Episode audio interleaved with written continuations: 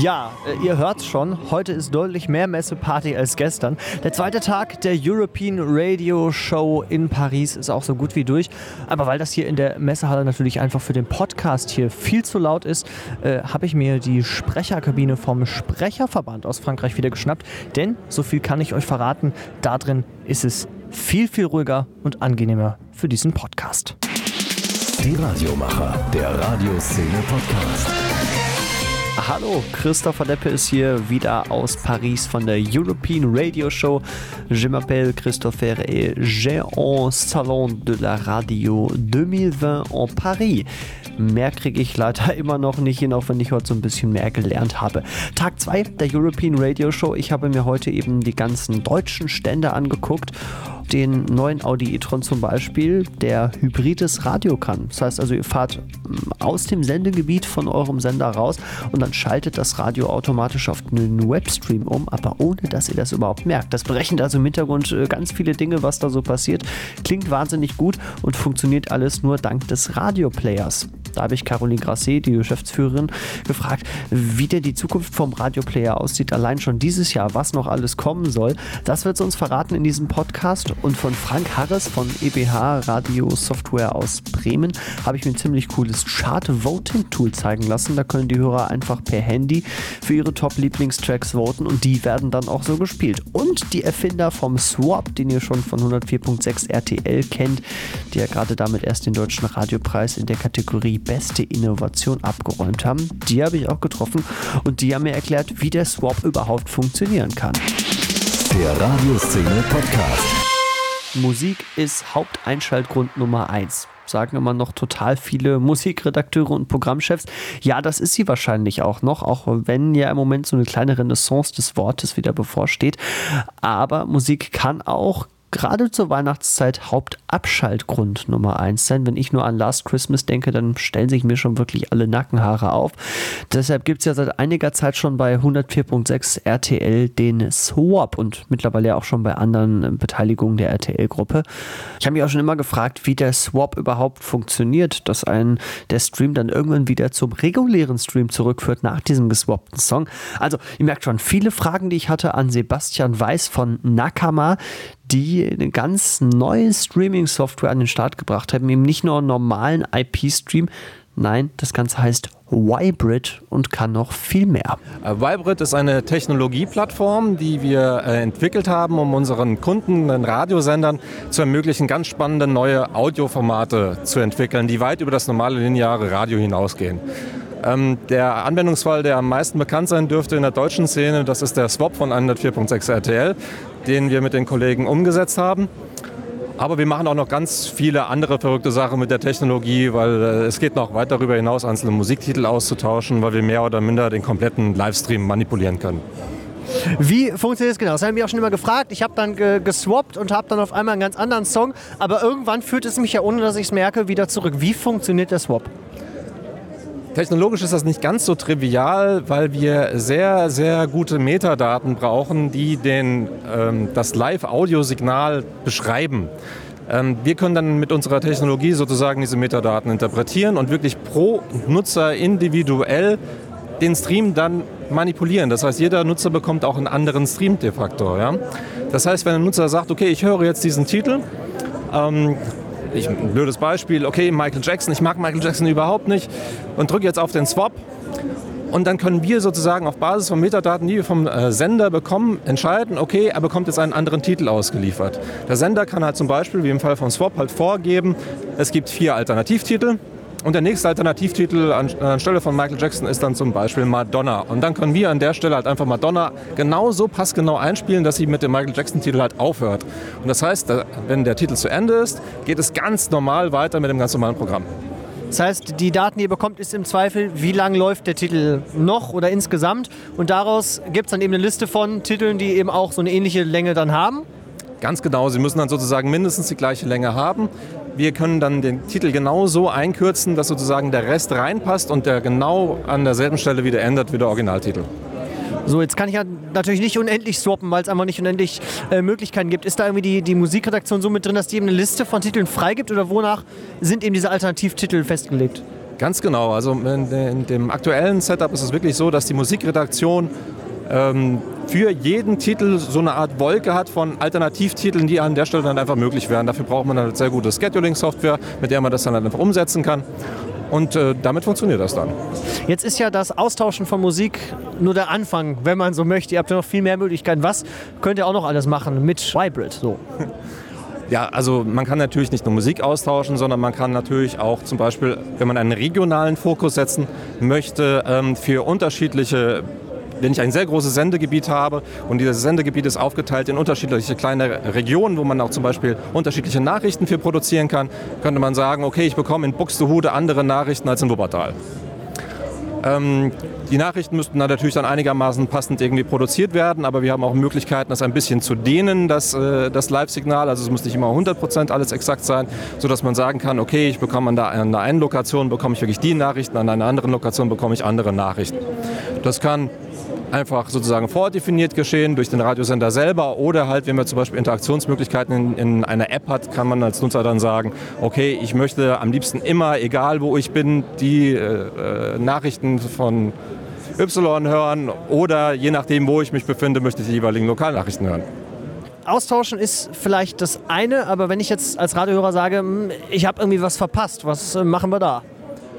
Dann haben wir auch die Möglichkeit, einfach in dem äh, Radioprogramm zurückzuspringen. Also wir sind auch in der Lage, das äh, Live-Signal halt so aufzuzeichnen, dass wir es individuell bis zu einem gewissen Zeitraum, von sagen wir mal ein paar Stunden, dem Benutzer so zur Verfügung zu stellen können, ähm, dass er halt einfach zum Beispiel, oh, ich mache gerade den Radiosender an oder läuft mein Lieblingssong, den würde ich gerne von Anfang an hören. Drückt er einfach auf den springt zurück zum Anfang-Knopf und es geht dann einfach vom äh, Anfang des jeweiligen Titels dann einfach wieder los. Oder jetzt in einer Situation, wo ich weiß, in den letzten drei, vier Stunden ist der, das und das und das oder es war eine total spannende Sendung, die ist gelaufen, oh Mist, habe ich verpasst. Und es wird mir in einer App angeboten, dass ich das sehe, dann klicke ich einfach drauf und ich springe einfach drei Stunden zurück einfach im Live-Programm. Welche Hürden hat da so ein Radiosender? Also ich sag mal, es klingt jetzt erstmal so, oh, als könnten sich das wirklich nur die großen öffentlich-rechtlichen leisten, aber ist ja eher das, das Gegenteil. Eigentlich kann es ja jeder Sender, oder? De facto ist es tatsächlich eigentlich von den Kosten her relativ günstig. Die Integration mag am Anfang ein gewisser Aufwand sein, weil man natürlich an die Metadaten rankommen muss. Das heißt also, äh, wenn ein äh, Radiosender die Metadaten im Griff hat und äh, sie uns zur Verfügung stellen kann, dann halten sich eigentlich die Integrationskosten auch einigermaßen im Rahmen. Das heißt, ich brauche im Endeffekt wahrscheinlich erstmal ein, ein Sendesystem und ein Mischpult, was eben diese Daten entsprechend euch liefern kann. Ganz genau. Wir haben entsprechende Tools und Plugins entwickelt, die halt mit unterschiedlichen Sendesystemen halt auch zusammenarbeiten können. Also wir sind sozusagen für alle Fälle schon einigermaßen vorbereitet. Ähm, es gibt auch äh, für die ganz komplizierten Fälle auch äh, Möglichkeiten über Hardware-Encoder auch mit uns zu interagieren. Äh, wir haben ein, ein, ein buntes Partnernetzwerk, die es halt wirklich Radiosendern relativ einfach ermöglichen, halt Vibrate-Streams wirklich zu produzieren. Wo geht die Reise noch hin mit Vibrate? Was wird noch möglich sein? Woran arbeitet ihr gerade? Ja, ich will es jetzt nicht übertreiben, aber im Endeffekt reden wir davon, wirklich auch so ein bisschen ein neues Medium zu schaffen, wo man halt alle möglichen Freiheitsgrade für den Hörer halt auslotet. dass halt aus diesem Weiß von Livestreaming und dem Schwarz von On-Demand-Streaming alle Graustufen dazwischen halt einfach möglich sind und wir halt eine, eine, eine Werkzeugkiste unseren Radiostationen zur Verfügung stellen zu können, selber ein Audioformat zu kreieren, wo sie selber halt entscheiden können, welche Freiheitsgrade ich dem Zuhörer geben möchte für mein Audioformat, das ich ihm anbieten möchte. Ähm, das kann ganz extrem sein, indem man sagt, okay, es ist total alles, total interaktiv, es, ist, ich, ich, es gibt kein Live mehr in dem Sinne, ich bin total in der Vergangenheit, total in der Zukunft. Ich tausche halt grundsätzlich irgendwie alle meine Inhalte untereinander aus, mache ein komplettes Sendebouquet, wo ich alle meine Channels zusammenlege. Ich kann einfach zwischen meinen Channels hin und her äh, springen. Ich kann vor- und zurückspringen in meinen Channels, kann die Inhalte meiner Channels untereinander verknüpfen. Und wenn ich natürlich ganz weit in die Zukunft denke und äh, wir an die großen Audioplattformen denken, und dann wird es natürlich spannend, da geht es natürlich um Daten und da geht es auch darum, okay, was sind die jeweiligen Vorlieben des jeweiligen Zuhörers, kann man sich natürlich auch überlegen, inwieweit das dann auch möglich ist, wirklich die Sendung so anzupassen, dass sie halt den Vorlieben des jeweiligen Zuhörers wirklich so entspricht auf Basis seines bisherigen Verhaltens. Also der Radiostream kann in Zukunft vielleicht noch viel mehr als nur einzelne Titel austauschen. Er wird vollkommen personalisierbar. So stellen sich die Jungs von Wybrid und Nakama zumindest ihren IP-Audio-Stream in der Zukunft vor. Ein ziemlich cooles anderes Tool, was ich gestern auf einer Keynote und Präsentation gesehen habe, kommt von EBH aus Bremen. Frank Harris hat da mit seiner Firma eine App entwickelt, bei der eure Hörer mitbestimmen können. Die können ihre Top 20 Radiosongs wählen und dann live abstimmen, welche Songs es auch wirklich in die Show schaffen. Und das kann ein Radiosender natürlich auch ziemlich abfeiern und sich vor allem zunutze machen. Ich hoffe, dass das sexy genug ist dass es in ganz viele Hörfunksender in Deutschland Einzug hält. Wobei wir möchten es gar nicht jedem Sender verkaufen. Ähm, denn wenn es jeder Sender hätte, verliert es auch sehr schnell seinen Reiz. Wir werden das also so vergeben, dass wir Sendegebiete exklusiv lizenzieren, sodass ein Sender dann tatsächlich auch mit einem Alleinstellungsmerkmal mit der Software arbeiten kann. Wollen wir mal schauen, ob dieser Plan aufgeht. Die Hörer können quasi mit ihrem eigenen Handy den Musiklaufplan bestimmen. Erklär mal ein bisschen, wie funktioniert das? Was ist das für ein Showkonzept? Zunächst mal ist es ähm, in ein Spiel verpackt. Die Software hat den Arbeitsnamen Smusic. Unter dem bieten wir es an, aber ein Sender, der es dann nutzt, kann seinen eigenen Namen erfinden. Sollte das auch auf jeden Fall tun, weil Smusic ausschließlich für uns für die Präsentation da ist. Ein Moderator drückt während der Sendung auf einen Knopf auf einer Internetseite und dann können alle Telefone, die vorher Music geladen haben, zeitsynchronisiert an diesem Spiel teilnehmen. Das heißt, wir zählen wirklich so einen Countdown von 10 runter auf 0. Und in der ersten Phase können dann die Hörer Titel aus einer 3000 oder 5000 Titel umfassenden Datenbank aussuchen. Aber Achtung, nur 20 Stück. Das heißt, die schnellsten 20 kommen durch und damit ist die erste Spielrunde dann fertig. Der Moderator drückt einige Minuten später wieder auf den Knopf und startet die zweite Spielrunde. Und dann können die Hörer über diese Titel abstimmen. Das heißt, sie können voten. Jeder Hörer hat, sagen wir mal, zehn Credits. Er darf nie mehr als zwei Credits auf einen Titel geben, damit sich nicht so zehn Jugendliche abstimmen. Die machen dann Ding, Ding, Ding, Ding, Ding, Ding, Ding, Ding und holen irgend so einen Garagensong äh, mit ins Programm, sondern man kann, man kann eben nur zwei Votes auf einen Titel geben zehn insgesamt. Und so wird dann aus dieser Playlist aus 20, wenn dann ein paar tausend Hörer daran teilnehmen, eine recht repräsentative Umfrage, was die Leute, die jetzt gerade mein Radio hören, jetzt gerade auch hören wollen. Zum Schluss, diese zweite Spielrunde läuft vielleicht zwei Minuten, gibt es dann eine eindeutige Tendenz, also ein Abstimmungsergebnis. Und diese drei Titel kann der Moderator im Laufe der Sendestunde in sein Programm mit einbauen. Das heißt, es bietet ja ganz äh, neue Möglichkeiten, eine, eine Show zu machen. Wirklich, dass die Leute selbst interaktiv das Radioprogramm mitbestimmen können. Vielleicht wichtiger denn je. Ja, es soll also Folgendes bewirken. Wir möchten gern, dass die Verweildauer der Hörer auf einem Sender dadurch verlängert wird. Und wenn der Moderator das sehr geschickt macht und um, sagen wir mal, 10 nach 7 diese erste Spielrunde bekannt gibt, und diese drei Gewinnertitel dann irgendwann zwischen halb acht und acht in sein Programm mit einbaut, soll es zu dem Effekt führen, dass Leute, die dann schon eigentlich abgeschaltet hätten, weil sie bei der Arbeit sind oder weil sie in der U-Bahn irgendwas anderes hören, dass die dann weiterhin diesem Sender treu bleiben und sich noch diese drei Gewinnertitel abholen. Es ist ja ein Belohnungsprinzip, denn die drei Titel, die gewonnen haben, haben tatsächlich von den meisten Hörern die meisten Votes bekommen. Das heißt, ich erfülle nicht den Musikwunsch eines Einzelnen, sondern im Idealfall die drei Musikwünsche von Tausenden von Hörern, die da mitgemacht haben. Ich glaube, das Prinzip kann klappen. Jetzt stelle ich mir zumindest die erste Hürde ganz schön schwer vor, wenn du sagst, mal 2000 Songs zur Auswahl. Wie kann ich mich da entscheiden auf 20 Songs? Oder ist die Auswahl irgendwie zu groß oder wird sie irgendwie eingeschränkt? Ja, die Hörer können, wenn das Spiel nicht läuft, immer in der Datenbank arbeiten und können sich mal einen Überblick verschaffen, was es denn da so gibt an Titeln.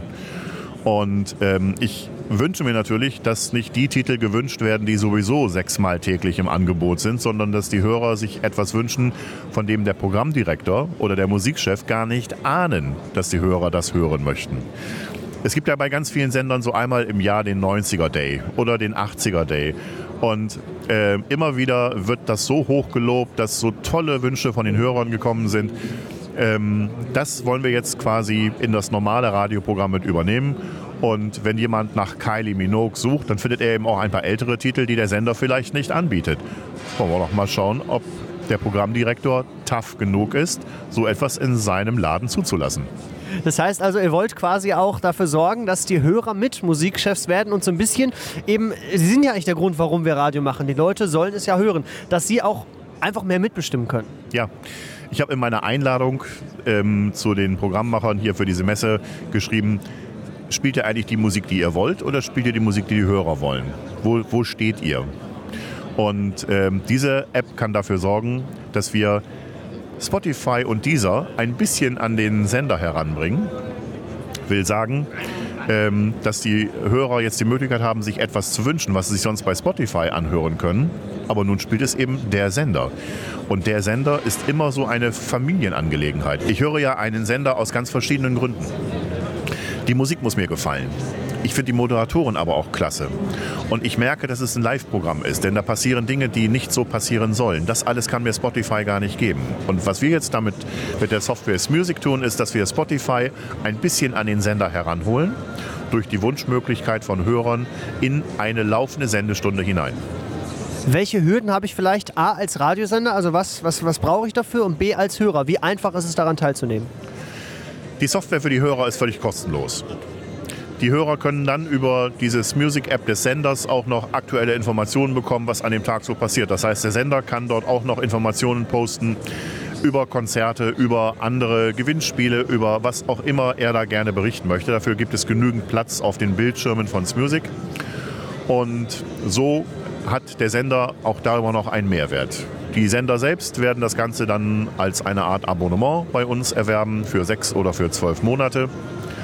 Und ähm, um nochmal vielleicht einen anderen Bezug hineinzubringen, wir sprechen jetzt mit den ersten Sendern, die vorhaben, am Abend ausschließlich Music Musik zu spielen. Das heißt, da werden nicht die ersten drei Titel freigegeben, sondern die ersten fünf. Und wenn davon drei Titel gespielt sind, gibt der Moderator wieder eine Music-Runde frei und es werden die nächsten fünf Titel dann von den Hörern zusammengestellt. Also ähm, wir kommen tatsächlich wieder in so eine kleine experimentale Phase im Radio-Abendprogramm und ich freue mich, dass wir das anstoßen konnten. Die Demo, die ich da gestern gesehen habe, war auf jeden Fall schon ziemlich vielversprechend und die ganzen Teilnehmenden hatten da auch wirklich viel Spaß mitzuvoten, weil da auch wirklich ungewöhnliche Songs tatsächlich dabei waren. Direkt neben der Blue Stage steht da auch schon der Audi e-tron, ein riesen Schlachtschiff von Audi, aber völlig elektrisch betrieben und vor allem super soundtechnisch ausgestattet. Da haben die Jungs äh, ein Fahrzeug hingestellt, was wirklich alles kann. Und da wird die Konkurrenz für uns Radiomacher ja wirklich immer schwieriger in so einem Autoradio. Es ist ja nicht mehr nur ein Radio, es ist quasi ein ganzes Entertainment-System. Podcasts sind mittlerweile schon logischerweise mit dabei, aber eben auch Streaming-Anbieter. Man steckt das Handy rein, Bluetooth-Verbindung und zack, ist das Radio leider außen vor. Also da haben wir eine immer größere Konkurrenz, der wir natürlich irgendwo gerecht werden möchten. Und da möchte Audi uns ein kleines Stückchen helfen mit dem Hybrid Radio. Das schaltet quasi vom analogen Stream, also vom UKW-Programm oder vom Digitalradio-Programm, automatisch auf den Webstream der Sender wenn man so an den Rand des Sendegebietes kommt. Das ist total faszinierend, wird alles berechnet. Wie das genau funktioniert, das äh, hört er gleich noch. Aber dass es funktioniert, dafür ist vor allem der Radioplayer Deutschland verantwortlich. Die senden nämlich ganz viele Metadaten, die Audi dann relativ einfach abgreifen kann und eben dafür sorgt, dass auch fast alle Radiosender in diesem neuen Auto mit dabei sein können. Gemeinsam mit Radioplayer Deutschland Geschäftsführerin Caroline Grasset habe ich mich dann erstmal schön in den neuen Audi gesetzt und über das letzte Jahr für den Radioplayer gesprochen. Ähm, ich würde sagen, im letzten Jahr stand vor allen Dingen unsere Expansion im Vordergrund. Wir haben äh, Spanien, Dänemark ähm, ähm, neu aufgeschaltet, äh, die Schweiz war mit dabei und so geht es jetzt auch noch munter weiter. Insofern ähm, und natürlich mit sehr viel Interesse beobachtet, welche neuen Geräte sich am Markt durchsetzen, ähm, unsere Prioritäten entsprechend auch ein bisschen angepasst, was die weiteren Entwicklungen anbelangt und ähm, angefangen umzusetzen. Was sind so Schritte, die der Radioplayer jetzt vielleicht im Jahr 2020 noch nehmen wird? Was haben Sie da so gerade auf dem Schirm? Oh, ähm, aktuell ist natürlich das Thema Voice nach wie vor ungebrochen. Ähm, das heißt, dass wir uns neben Alexa, die haben wir ja schon ganz lange an Bord, jetzt auch um Google Home und äh, Samsung Bixby bemühen. Die wiederum ähm, finden ihre Integration auch äh, über das Telefon hinaus in sämtliche Smart Home Anwendungen von Samsung. Also wir reden von, weiß ich nicht, Kühlschränken, Fernsehern, Waschmaschinen wahrscheinlich auch irgendwie. Und generell äh, das Thema Voice eben auch zum Beispiel ins Auto oder alle anderen ähm, sprachgesteuerten Endgeräte zu bringen, die die natürlich jetzt lang, langsam anfangen, auch diese Sprachassistenten zu integrieren. Welche Adaptionsrate hat der Radioplayer mittlerweile, wenn wir jetzt mal nur Deutschland betrachten? Äh, wenn ich das richtig verstehe, die Frage, dann sind wir mittlerweile bei 98 Prozent. Ähm, uns fehlen nur noch sehr, sehr wenige Stationen, die wir noch nicht überzeugen konnten. Was ähm, sind Punkte, die eine Station mitbringen muss, damit sie eben aufgenommen wird? Was sind so ähm, Vorgaben, die es gibt? Was muss eine Station liefern, damit sie im Radioplayer aufgenommen wird? Ähm, für eine Aufnahme im Radioplayer Deutschland muss es ein deutschsprachiges Programm sein. Es muss lizenziert sein. Ähm, es müssen natürlich GEMA, GVL und all diese Dinge geklärt sein, damit wir nicht äh, unrestmäßig irgendwelche Musiklizenzen verbreiten in Länder, wo sie nicht verbreitet werden sollen. Ähm, und ansonsten gilt es nur, die Teilnahmeerklärung zu unterschreiben und ähm, naja, uns einen kleinen Tribut in finanziellen Mitteln zu zollen, denn von irgendwas müssen wir die ganzen Entwicklungen ja auch bezahlen. Aber deswegen machen wir ja auch keine Werbung. Und es teilt sich dann ja auf ganz viele Stationen eben auf. Also wenn, wenn wir wirklich von, von mehreren tausend Stationen in Deutschland sprechen, wie viel sind es? Äh, knapp 2000 mittlerweile, also mit allen Genre-Beiboten natürlich. Aber ja, die Finanzierung erfolgt nach so einer Art Robin Hood-Prinzip. Das heißt, wir rechnen äh, gemäß ähm, Hörern in der Durchschnittsstunde Montag bis Freitag ab. Wer viele Hörer hat, hat ja wahrscheinlich auch ein bisschen mehr Geld, ähm, zahlt eben etwas mehr und die kleinen Stationen eben etwas weniger. Und so profitieren alle von der gemeinsamen Entwicklung. Jetzt sind die Radiosender das eine, die man wahrscheinlich überzeugen muss, mitzumachen. Hat ja schon mal schon ganz gut geklappt in Deutschland. Das andere sind eben auch die Hörer, die das Audio hören sollen über den Radioplayer möglicherweise. Kann man da was über, über Nutzerzahlen sagen? Uh, das ist ganz schwer, weil wir ja selber die Logfiles auch nicht auswerten und wir sind gar kein B2C-Produkt. Also uns ist es gar nicht wichtig, dass der Hörer da draußen weiß, ist das jetzt über Radioplayer in meinen Kopf gelangt oder nicht. Es hilft uns natürlich, wenn wir mit Kooperationspartnern sprechen, dass, ähm, wenn ich da anrufe, die nicht sagen Radio was, ähm, sondern vielleicht schon mal von uns gehört haben und auch von der Technologie, die wir unterstützen. Aber der Hörer selber da draußen, der muss uns nicht unbedingt kennen. Aber man muss ja zum Beispiel schon wissen, wenn er das auf Alexa nutzt, dass er sagen muss, öffne mit Radioplayer zum Beispiel. Wie ist da so ein bisschen die Kommunikationsstrategie, das den Leuten beizubringen? Das ist nun ein sehr schwieriges Beispiel, denn das würden wir auch am liebsten vermeiden. Es sollte einfach funktionieren ohne diesen Zusatz, aber wir wissen, dass da ein anderer Aggregator voreingestellt ist. Ähm, und ähm, da kann ich nur sagen, da hilft natürlich die Tatsache, dass wir ähm, unsere Radiostationen besser auffindbar gemacht haben als dieser andere Aggregator. Und ähm, hinzu kommt natürlich das andere, dass viele Radiostationen, gerade die größeren, auch noch ihre eigenen Skills haben. Die sollen und dürfen natürlich gerne genutzt werden. Ähm, aber in der Tat, da müssen wir ein bisschen äh, Aufklärungsarbeit und auch Mund-zu-Mund-Propaganda funktioniert da ganz gut. Rezensionen, soll man gar nicht glauben, in den Stores führen auch dazu, dass die Leute erkennen, dass sie ihre Station bei uns besser finden, wenn sie sich die Mühe machen, kurz das Wörtchen Radioplayer zu sagen. War Deutschland da so ein bisschen Vorreiter mit diesem Radioplayer-Modell, wo sie eben jetzt in verschiedene andere Länder auch expandieren? War das, ist das eine gute Technik, die dann jetzt auch da quasi adaptiert werden kann? Ähm, jein. Ähm, der Ursprungsgedanke kam ja aus, den, aus Großbritannien, wo es die BBC zusammen mit Global und Bauer gemacht hat und eben auch dort das erste Mal gezeigt hat, dass die privaten und die öffentlich-rechtlichen Sender durchaus zusammen gemeinschaftlich äh, erfolgreich arbeiten können. Ähm, und wir haben es dann ja erst adaptiert äh, von denen. Aber je mehr wir werden und desto dichter und qualitativer damit natürlich auch unsere Daten gegenüber Kooperations- und Gerätepartnern werden, desto besser ist es. Also ähm, mit dem Vorhandensein von Deutschland und auch mit dem technologischen Input, was wir dank unseren sehr fortschrittlichen Stationen auch haben und auch den Forderungen, die wir dadurch bedingt stellen können, ist auch das Produkt im Laufe der Zeit besser geworden. Und das wieder interessiert dann auch andere Länder, die sagen, naja gut, früher habe ich das immer so ein bisschen belächelt, aber jetzt finde ich das doch ganz sexy. Und wir sehen, das ist jetzt ja hier kein, kein, kein, kein Fahrrad mit, mit einem Pappkarton drumherum, in dem wir sitzen, sondern ein anständiges, richtig sexy geiles Auto, was ich auch gerne hätte. Ähm, und äh, da funktioniert die Technologie und macht halt auch richtig Spaß zu nutzen. Und Radio macht dann auch wieder richtig Spaß. Das ist ja gerade so ein bisschen auch äh, die Herausforderung vor der Radiomacher eben auch stehen. Jetzt zum Beispiel eben in diesem Auto äh, muss es ja einfach sein, Radio zu finden. Äh, Radio steht in ganz viel Konkurrenz. Es wird immer mehr Konkurrenz mit Podcasts und, und allen anderen äh, Streaming-Diensten. Wie schafft es Radio noch auffindbar zu bleiben? Metadaten. Metadaten sind das A und O. Wir, der Radioplayer, helfen dabei, die Metadaten in der Form äh, zur Verfügung zu stellen, wie sie die Geräteindustrie braucht, je nachdem, welches Gerät da gerade en vogue ist. Ähm, denn in der Zukunft, das wissen wir auch, ist weniger interessant, äh, was für Radioinhalte stattfinden, sondern eher was für Audioinhalte ähm, verbreitet werden können, vielleicht auch zusammen kuratiert werden zu einem ganz persönlichen Stream. Und das kann nur funktionieren, wenn ich die Metadaten habe habe, mit denen ich die ähm, Inhalte miteinander vergleiche, matche, verknüpfe ähm, und dann eben verfügbar mache. Also wird der Radioplayer bald zum Audioplayer. Das ist nicht ausgeschlossen, ähm, aber das ist eine Petitesse. Ein wahres Audiomonster ist aber schon der Audi e-tron, in dem ich zusammen mit Caroline Grassi gerade schon gesessen habe. Der kann einfach fast alles, was man irgendwie so von einem Auto-Entertainment-System erwartet aber natürlich kann er vor allem auch Radio spielen und das eben auf eine ganz neue Art und Weise. Ihr habt es gerade vorhin schon gehört. Das Hybrid Radio ist da eingebaut, also ein Hybridradio, was so ein bisschen äh, das Beste aus allen verschiedenen Welten zusammenbringt und es für den Autofahrer eben möglichst einfach und intuitiv macht.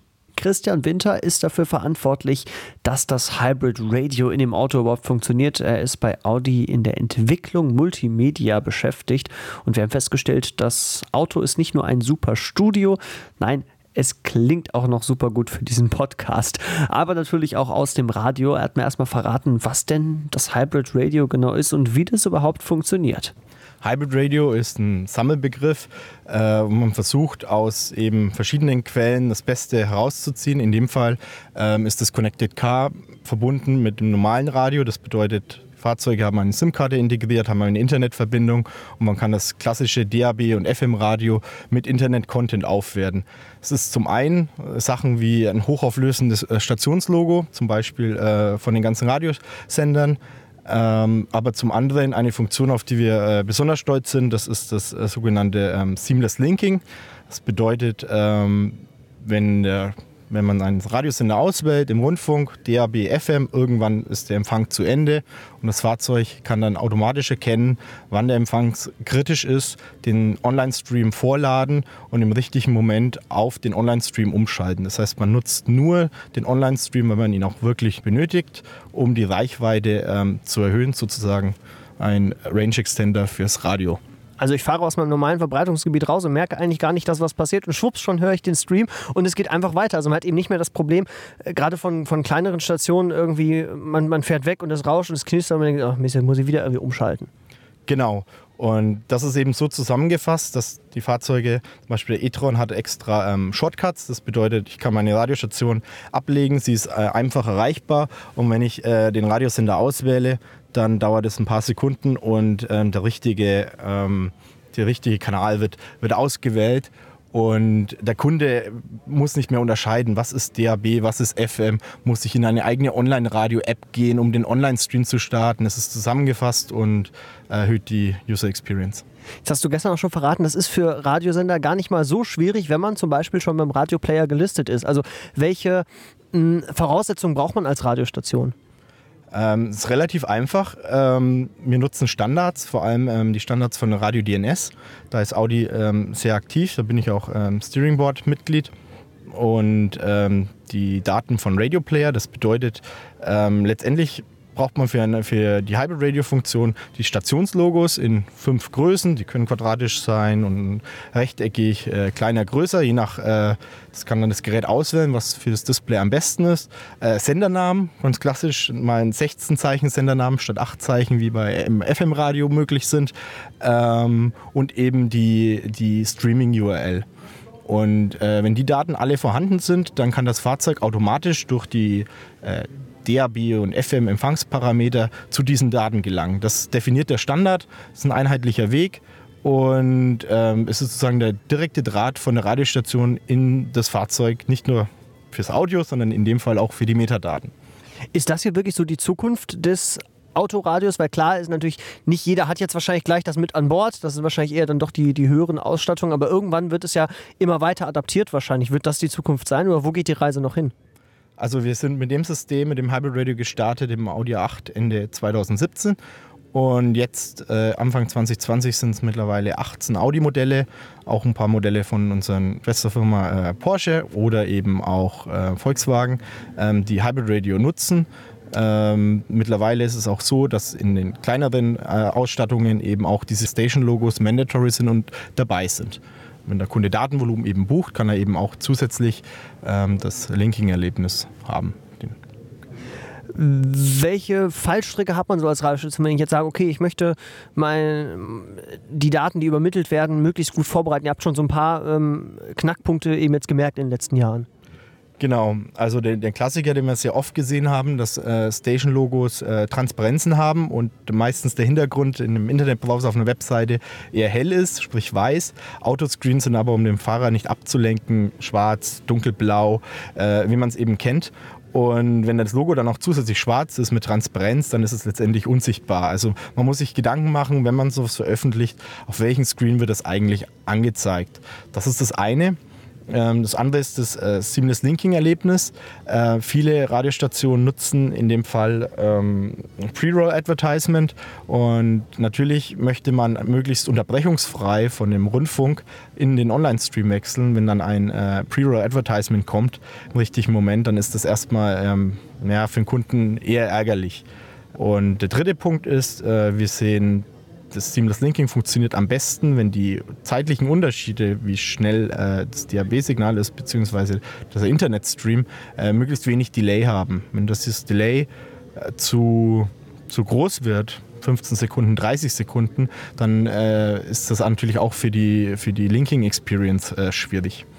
Weil das hast du auch gestern erklärt, also ja eben nicht nur, dass es dann einfach äh, umschaltet, wenn man quasi aus dem normalen Empfangsgebiet rausfährt, sondern dass der Computer immer parallel schon nachbuffert äh, und berechnet, welcher Versatz da ist. Äh, beschreib es noch ein bisschen, das ist ja total crazy. Letztendlich äh, nutzen wir äh, Algorithmen von Fraunhofer Institut in, in Erlangen mit denen haben wir zuvor schon mit dem 3D-Sound, den ich anfangs erwähnt habe, äh, zusammengearbeitet und jetzt eben auch mit dem Seamless Linking. Das bedeutet, wir versuchen eben nicht dauerhaft den Stream im Hintergrund laufen zu lassen, denn das würde bedeuten, ähm, dass wir dauerhaft Datenverbrauch haben, sondern nur eben in der, in der kritischen Phase den Vorladen und dann das Audio äh, zu versuchen anzugleichen. In dem Fall funktioniert das so, dass wir ähm, das Signal letztendlich 2% schneller, langsamer, je nachdem, laufen lassen können. Aber es ist eben unhörbar. Es ist nicht so, dass die Pitch irgendwie, äh, dass die Stimme tiefer oder höher wird. Am Ende hat man dann zwei angeglichene Signale und man kann unhörbar umschalten. Es gab gerade bei zwei digitalen Signalen wie DAB und den Online-Stream ähm, sehr gut und klappt eben am besten, wenn das Delay äh, möglichst gering ist.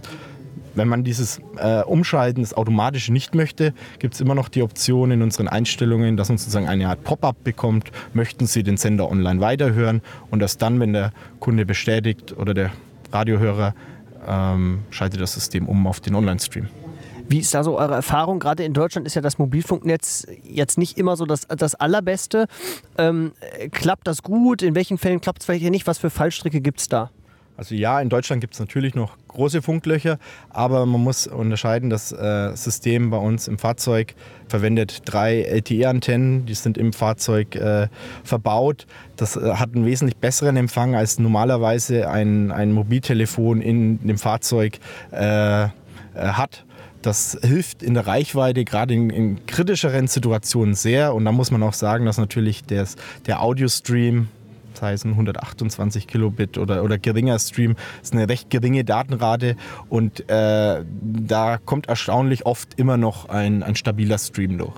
Ich bin wirklich fasziniert. Also wir haben da noch eine ganze Weile in dem äh, Audi gesessen und verschiedenste Dinge mit diesem Radio ausprobiert das ist wirklich faszinierend. Man merkt es tatsächlich nicht, wenn das umschaltet vom normalen Radioprogramm zum Webstream und auch an sich, die, wie intuitiv das Ganze war. Ich bin da wirklich begeistert, werde mir das Auto nur wahrscheinlich niemals leisten können. Aber das soll ja in immer mehr Autos äh, am Start sein, das Hybrid Radio. Also hier auf den European Radio Days habe ich tatsächlich jetzt schon einige Dinge kennengelernt, wo ich tatsächlich merke, wow, so könnte die Zukunft von Radio oder vielmehr von Audio aussehen. Auch morgen werde ich nochmal über die Messe spazieren und die letzten Stände abklappern, die ich jetzt in den letzten zwei Tagen irgendwie noch nicht geschafft habe. Äh, was fehlt euch denn zum Beispiel? Sagt's mir doch gerne. Sag uns deine Meinung. Podcast at radioszene.de das ist die Adresse, da könnt ihr natürlich auch jederzeit Lob und Kritik loswerden. Ansonsten findet ihr den Radioszene Podcast und die Radioszene natürlich auf Facebook, auf Twitter, auf Instagram und natürlich auf radioszene.de. Da gibt es jederzeit alle News, auch hier von der European Radio Show in Paris. Ich gehe jetzt noch ein kleines Afterwork-Bierchen trinken hier aus der Sprecherkabine wieder raus und sag mal bis morgen. Die Radiomacher, der Radioszene Podcast.